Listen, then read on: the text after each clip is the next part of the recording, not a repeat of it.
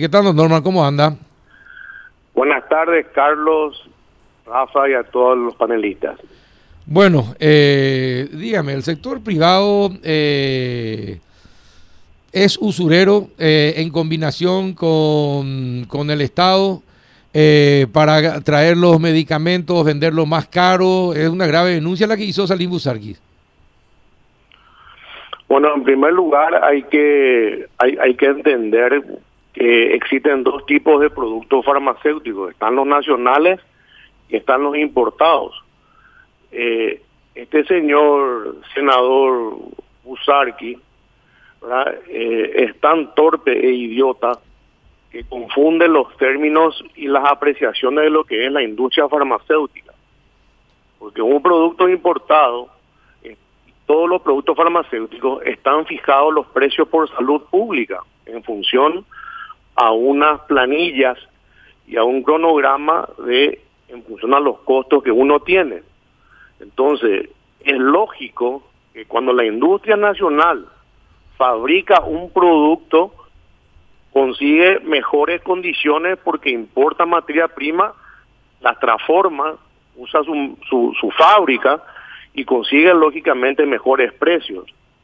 Entonces, eh, hay, hay que explicar bien a la ciudadanía nosotros desde la industria farmacéutica, básicamente estamos proveyendo, estamos donando productos, estamos acompañando la pandemia, salvando vidas, eh, ofreciendo todo tipo de, de, procedimientos sin costo, las donaciones tienen costo para nosotros.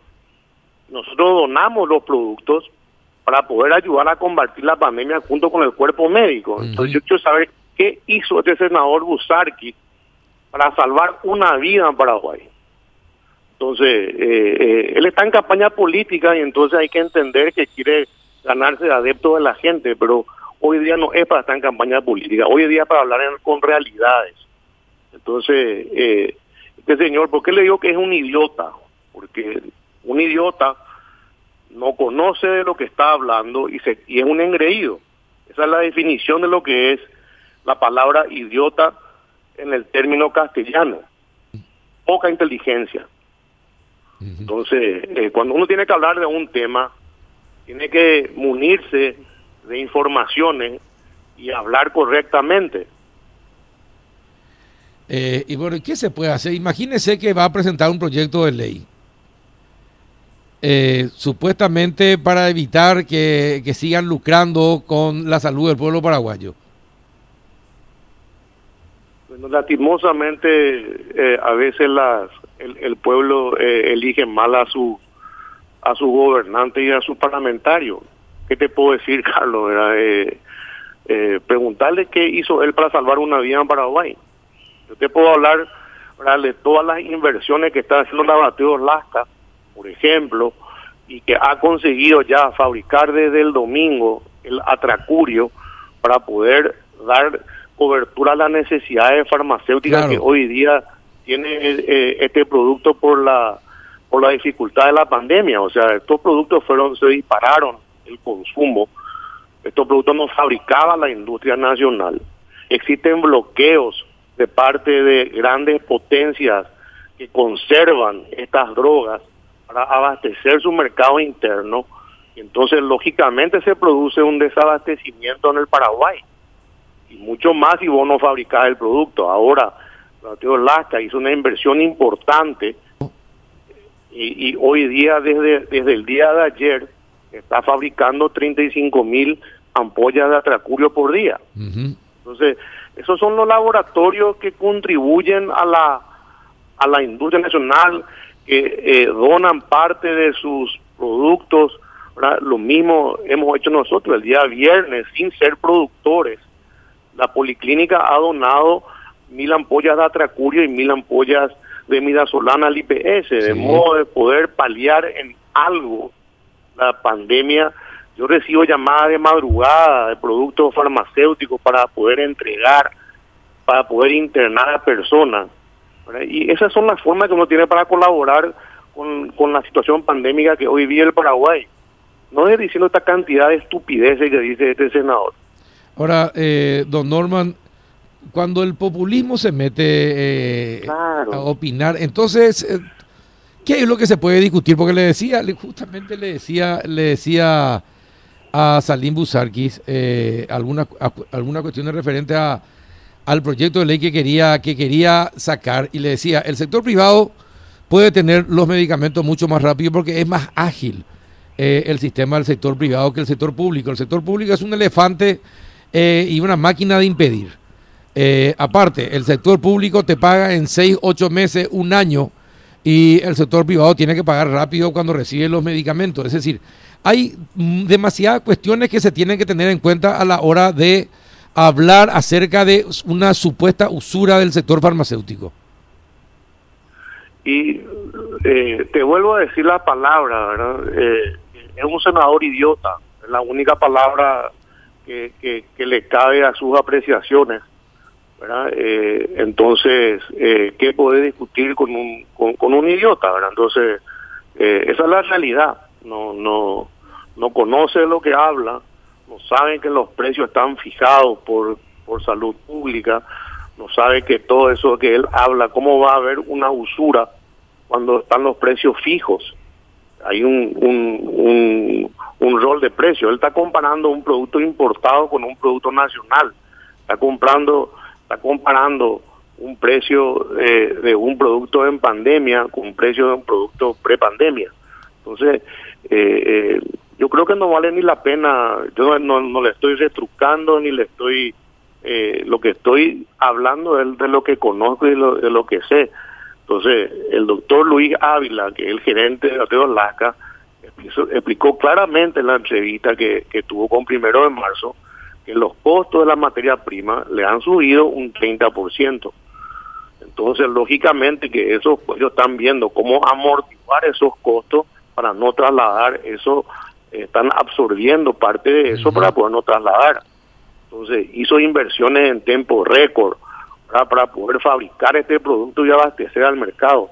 Esas son los patriotas que realmente le interesa porque eh, eh, no es que está buscando una oportunidad, está buscando suplir una necesidad ¿verdad? con inversiones que capaz que no la recupera. Eh, eh, cuando hablamos de donaciones, la gente cree que es gratis, sí, es gratis para el Estado lo que donamos, es gratis lo que dimos, pero tiene su costo eso.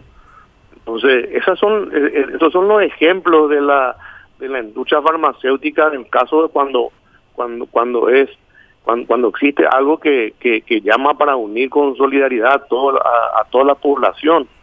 Entonces, eh, yo voy a hablar de lo que yo conozco y de lo que yo sé de la industria farmacéutica.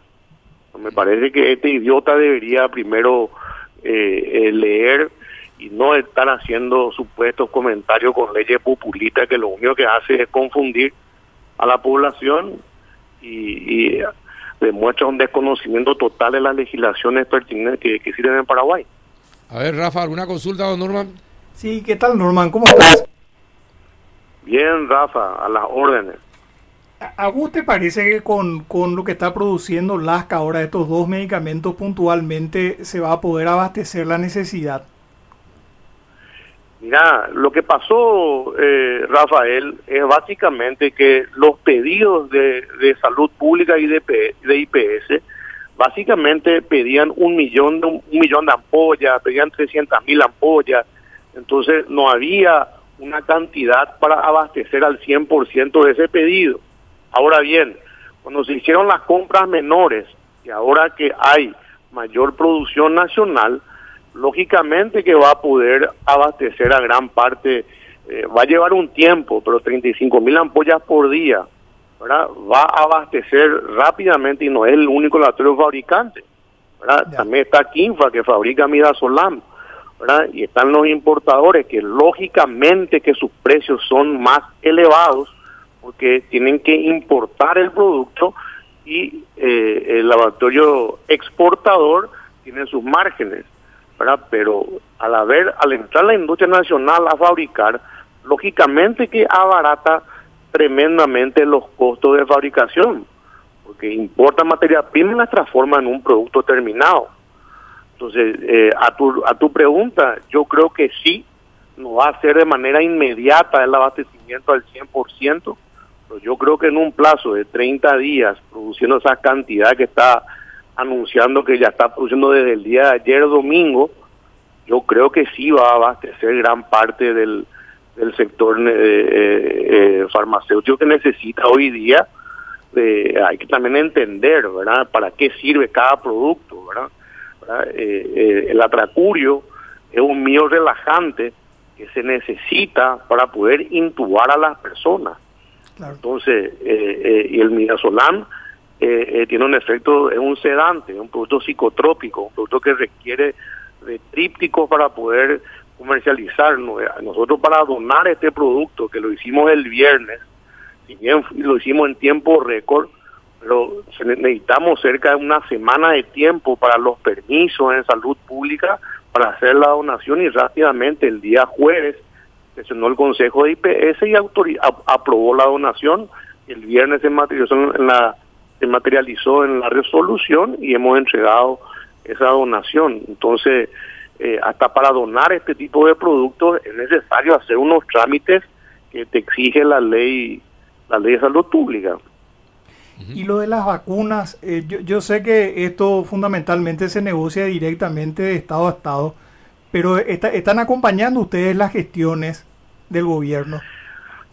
Sí, Rafa. Eh, a partir de la semana pasada, el día lunes, fui convocado a la Cancillería debido a que existe un, un cambio de postura del gobierno en el cual otorgó la capacidad negociadora, como debería haber sido de un principio, a la Cancillería para las negociaciones de, de las compras de vacunas y el Ministerio de Salud Pública, si bien acompaña esa negociación con todo un comité técnico, pero está más abocado a la etapa de la aplicación y armar toda la logística interna para que cuando lleguen las vacunas eh, se empiece la campaña rápidamente de vacunación.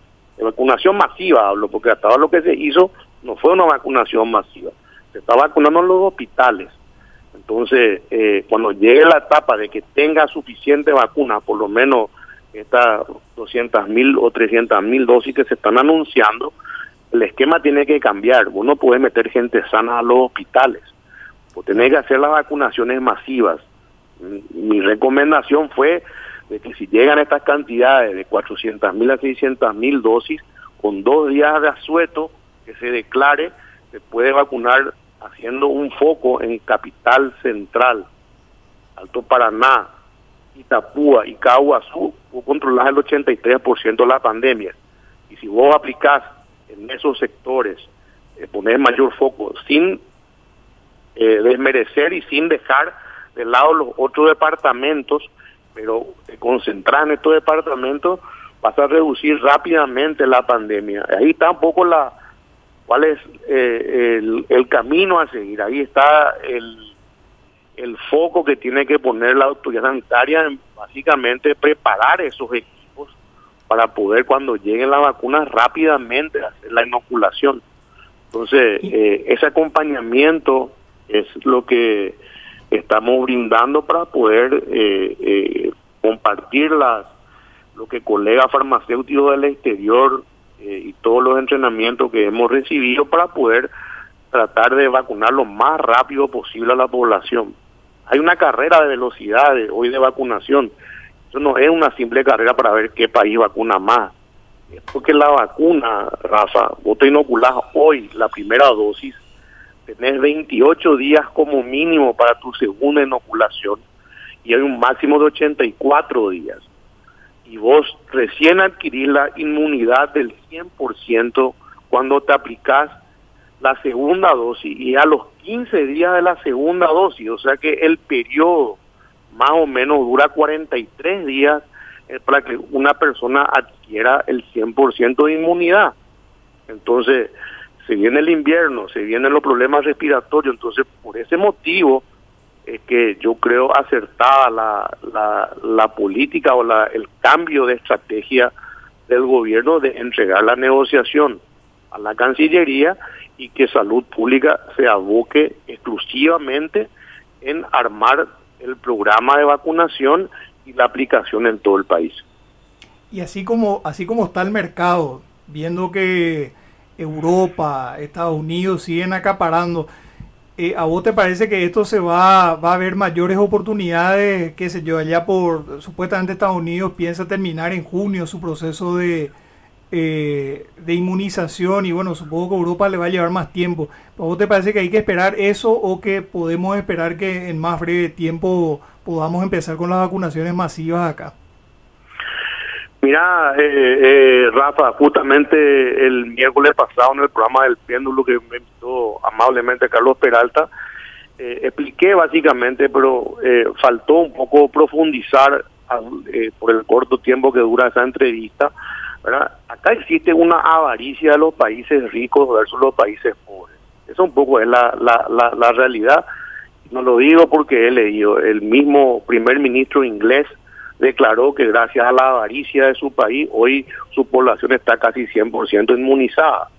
Entonces, eh, eh, países ricos han guardado dosis, que tienen guardada dosis para su población eh, y para casos de emergencia, y eso conspira en, en, detrimento de los países pobres o países con menos poder negociador que no tienen el acceso al, a, a estas grandes negociaciones.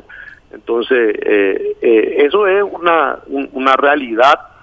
Eh, entonces, creo que con justa razón levantó su voz crítica al canciller también, en sentido a Taiwán y a Estados Unidos, de manera, imagínate, o sea, países que están guardando dosis y, y no quite dosis en todo el mundo. Hay países, hay 25 países que todavía no han aplicado una vacuna a toda su población. Entonces, eh, esa un poco es la realidad con la que se convive internacionalmente eh, y en la cual estamos básicamente eh, colaborando. No somos parte de la negociación, no soy parte, pero sí estoy colaborando para, para poder que nuestros ciudadanos reciban la vacuna lo antes posible. Totalmente. Bien, don Norman, muchísimas gracias por el tiempo y me gustó la definición de, de Salim Busarki eh, es, para, eh, eh, es para título principal de un diario. Un gusto, Carlos y, y, y Rafa, charlar con ustedes.